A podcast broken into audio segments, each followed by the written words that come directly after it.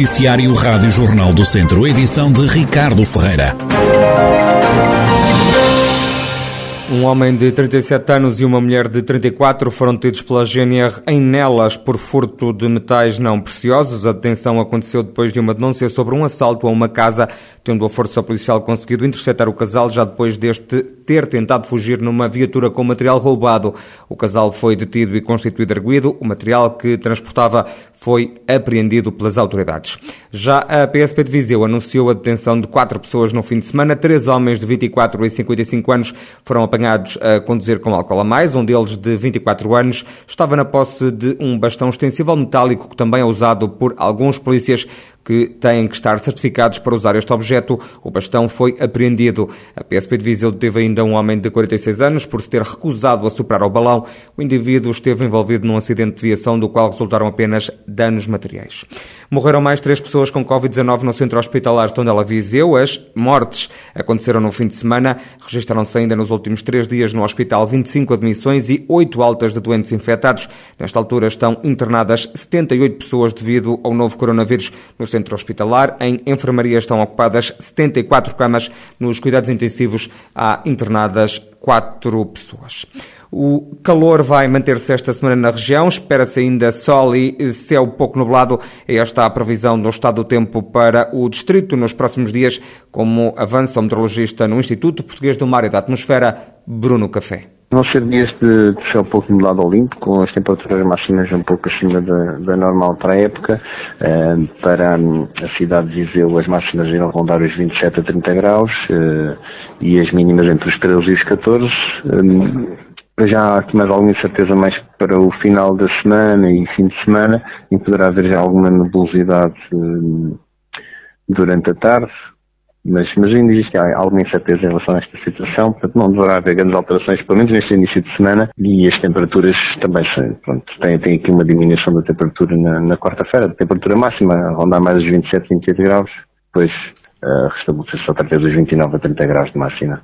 As temperaturas estão 4 a 8 graus acima dos valores que são tidos normais para a época. As temperaturas estão um pouco acima do, do normal para a época, para a nossa estação de Viseu, temos temperaturas entre os 4, entre os 4 e os 8 graus, mais ou menos, a pondar 4 a 8 graus acima da, da, da, normal para a época. E são temperaturas que têm mantido, elas subiram e não há grandes indicações que voltem a, a, a diminuir muito. Portanto, os próximos dias, pelo menos até meados do, do mês sem, sem alterações significativas. O meteorologista Bruno Café, do Instituto Português do Mar e da Atmosfera, com as previsões do estado do tempo para esta semana na região de Viseu. A Escola Superior Agrária de Viseu vai ser requalificada e aumentada. As obras estão orçadas em 2,5 milhões de euros, vão ser beneficiadas pelo PRR, o Plano de Recuperação e Resiliência. O projeto deve estar pronto no final do próximo ano, adianta o presidente do Politécnico de Viseu, José Costa. Nós fizemos um concurso, neste momento foi escolhido o Gabinete de, de Arquitetura para o fazer, está numa fase de elaboração final de, de, do projeto. Eh, ficará ali situada onde está eh, o espaço da Escola Superior Agrária, ao lado do Palácio do Gelo. E esperamos lançar o concurso, espero em condições normais, lá talvez para agosto. Nós temos um timing para a edificação da nova Escola Superior Agrária sensivelmente até o final de 2023. Se tivermos concorrentes, né, porque hoje as dificuldades em termos de empresas uh, estão grandes, não, os custos aumentaram bastante, portanto há hoje um, um quadro económico diferente, mas uh, será uma realidade. Portanto, esse dinheiro está consagrado nesse, no que nos foi atribuído e, portanto, faremos esse percurso para ter uma nova escola agrária. Pensamos nós, seja mais um motivo grande, grande para chamar novos alunos. Em declarações à Rádio Jornal do Centro, José Costa diz que o Politécnico quer chegar a todo o distrito. Alguns dos cursos rápidos vão ser descentralizados, anuncia ainda José Costa. Nós optámos por deslocalizar alguns dos CETESPs que funcionavam em Lamego, levá-los a conselhos vizinhos. Neste caso, dois vão funcionar em Moimenta da Beira, dois irão funcionar em Sernancelho. Um acordo que fizemos entre nós e os dois municípios e, para além disso, aprovámos também a criação de um CETESP novo, em São Pedro do Sul, estamos a aguardar que a Direção-Geral do Ensino Superior o aprove. Portanto, em condições normais, poderemos no próximo ano, e se tudo correr bem, teremos três novos conselhos com ensino superior no território. Né, que será, portanto, mais alunos a entrarem com mais possibilidades, não é? Nosso, o nosso desejo é ter mais conselhos onde possa haver novas oportunidades, para, sobretudo com estes CETESPs, não é? Fidelizar gente que vem do ensino secundário, do ensino profissional e depois poderem continuar no primeiro ciclo e nos mestrados. José Costa, presidente do Instituto Politécnico de Viseu. Só o Conselho de Viseu tem uma comunidade surda de mais de 60 pessoas, entre crianças e adultos. A média de idades ronda os 30 anos. As dificuldades que atravessam são ainda muitas. É o que explica à Rádio Jornal do Centro António Jorge, presidente da Surdisol, uma associação que apoia os surdos ainda existem muitos obstáculos e muitas barreiras a, a derrubar. É uma questão de mentalidade, primeiro, confunde-se muitas vezes eh, o surdo, uma pessoa com deficiência eh, mental, intelectual, o que, o que não é verdade de todo. Aliás, temos surdos a comprovar isso, temos surdos neste momento já a frequentar o ensino superior, temos outros que já acabaram as suas licenciaturas. O outro, eh, nomeadamente em termos da ação da, da, da nossa associação, da Surdisol, é, é a questão financeira. Portanto, estamos à espera de um protocolo com a, com a Segurança Social eh, já há quatro ou cinco anos para podermos dar uma resposta mais profissional, mais pormenorizada a toda a comunidade. António Jorge, presidente da Surdisol, uma associação de âmbito nacional, mas que está sediada em Viseu e que se dedica a apoiar a comunidade surda. Aprovadas sem votos contra as contas da Câmara de Mangualde relativas ao ano passado e que apresentam um saldo positivo de 196 mil euros, o presidente da autarquia, Marco Almeida, destaca as boas contas do município prestação de contas 2021 vem refletir uma vez mais as boas contas que o Executivo do Partido Socialista tem vindo a apresentar, mantendo as boas práticas nas regras de equilíbrio orçamental e gerando a receita necessária para fazer face à despesa e amortizações de empréstimos de médio e longo prazo. A receita arrecadada com impostos e contribuições e taxas caiu significativamente, indicando que o dinheiro que, caiu ficou nos bolsos dos nossos contribuintes no momento em que eles mais precisavam, que foi estes, este, estes anos em que fomos, acabámos por ser aqui fustigados com aquilo que tem a ver com a situação pandémica que, que ainda vivemos. Relativamente à questão da, da abstenção da parte de, dos partidos da oposição e o voto desfavorável do, do, do partido que chega, é um sinal de que as contas foram boas e que há razões para olharmos para o futuro com confiança. As divergências políticas e as, e as partidárias não se sobrepuseram àquele que é o interesse comum no desenvolvimento do, do Conselho de Mangualde. Marco Almeida, presidente da Câmara de Mangualde. A sofrer até ao fim, o Tondela complicou ainda mais as contas da manutenção na Primeira Liga após a derrota de ontem por 3-0 com o Gil Vicente. O clube tondelense deixou de poder garantir um lugar na principal competição de forma direta. Parte para a última jornada do campeonato com duas hipóteses, ou vai ao play-off ou é automaticamente despromovido. O treinador do Tondela diz que não contava com a derrota em casa da equipa de Barcelos no dia de ontem. Nuno Campos assume que o clube está agora numa posição difícil. Naturalmente que complicou as contas a derrota aqui, não estávamos à espera de, de vir aqui uh, perder, porque um, o jogo, há dois jogos neste, dentro do mesmo jogo. Há um jogo antes da expulsão e há um jogo depois da expulsão.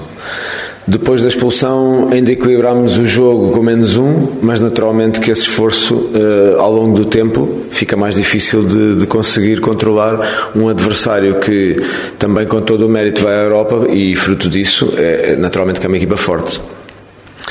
Depois, uh, dar uma palavra aos nossos adeptos porque têm sido incansáveis e nós, ao faltar um jogo para fazermos no campeonato, pelo menos Uh, temos que entrar em campo para lhes dar essa vitória porque eles muito merecem e muito têm feito para que nos ajudem a ganhar. Nuno Campos confessa que quando chegou a Tondela já sabia que a permanência no principal escalão do futebol nacional não ia ser fácil.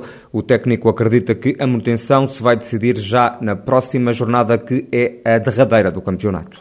Quando nós eh, entramos num projeto, seja ele qual for, queremos ter, eh, queremos ter sempre sucesso. Uh, nós, quando entramos no dia a dia para trabalhar com uma equipa, queremos fazer a equipa crescer. Uh, sabia que era uma tarefa difícil, desde o primeiro dia que entrei, que disse que era na última jornada que se ia decidir, continuo a achar que é na última jornada que se vai decidir, e, e enquanto não há decisões, também não há avaliações em função da época. Quando eu entrei, as coisas estavam mais ou menos como estão agora, dependendo agora deste resultado do Bolonenses, eh, mas mais ou menos na, até esta jornada como estão agora, que era uh, num lugar que daria acesso ao playoff. Vamos ver como termina. No último jogo do campeonato, no próximo fim de semana, o Tondela vai jogar em casa com o Boa Vista. Os tondelenses estão em zona que obriga a disputa de um play-off, com 27 pontos, mais um que o Moreirense e dois que o Belenenses Chade, que estão em zona de descida. O adversário do próximo fim de semana é o Boa Vista, é 11 classificado, tem 37 pontos. Na segunda Liga de Futebol, o Académico de Viseu bateu o Nacional no fim de semana por 2-1 e garantiu a manutenção no campeonato, quando falta apenas uma jornada para o final da prova. No último jogo, os vizienses recebem o Penafiel. Já no Campeonato de Portugal, o Castro Dário Ferreira Daves garantiram a manutenção na última jornada, para onde partiram com o futuro por decidir. O Castro Dário, líder da Série 6, dependia apenas de si próprio e acabou por não ir além do empate. Em casa, num jogo sem golos, os castrenses carimbaram mais uma permanência no campeonato. De Portugal. O Ferreira Daves sabia que não podia perder para se manter e assim fez. Venceu o Gouveia por 2-1 e beneficiou do resultado do Castro. A formação do Conselho de Sátão garantiu assim a manutenção nos campeonatos nacionais, onde regressou esta temporada. Finalmente, no futebol distrital, Lamelas, Penalva do Castelo, Mangualde e Mortágua seguem para as meias finais da Taça de Sócios de Mérito da Associação de Futebol de Viseu. Os quartos de final aconteceram este domingo e editaram os seguintes resultados. Lamelas 1, Voselenses 0, Penalva do Castelo 2, Rezende 0, Mortágua 4, Santa Combadense 0 e Besteiros 1, Mangualde 5. As meias finais vão acontecer no próximo sábado, dia 14 de maio. Os jogos são Mortágua, Penalva do Castelo e Mangualde Lamelas. E o Cineclube de Viseu está disponível para digitalizar e arquivar filmes caseiros. Rodrigo Francisco, da direção da instituição, fala sobre este novo projeto. O que estamos a tentar fazer é ter um programa uh, de recuperação desses arquivos que podem ser familiares, pode ser cinema amador, uh, que decorre em maio e junho. Agora, pelo menos durante dois meses, estamos a, a, abertos a receber estas inscrições das, de, particulares. Um, e a ideia é uma, é resgatar, enfim, de alguma forma, estes registros caseiros e proteger aquilo que pode ser um património uh, audiovisual que tem interesse sociocultural pode ter interesse para refletir a vida um, cotidiana das décadas de 60, 70, 80, por exemplo, e é, essa, é esse objetivo que, hum, que leva o Cineclube a colocar este, a tentar pôr este projeto de pé. Os interessados têm que se inscrever junto do Cineclube para participar. O primeiro passo é, hum, é, é, é as pessoas fazerem um registro, uma inscrição uh, e partilharem informações uh, sobre os, os, arquivos. Uh, é nesse processo que estamos agora. Portanto, estamos a receber inscrições, estamos a receber informações sobre esses filmes, esses arquivos, e depois haverá uma seleção, naturalmente que alguns terão mais, terão mais interesse, não é? Temos que avaliar o, o tipo de registros, quais são os formatos existentes, em que estado estão, eh, de quem são, quais são os proprietários, enfim, é feita uma avaliação. E depois, e já, já começaram a chegar algumas, eh, já começaram a chegar eh, registros, sim.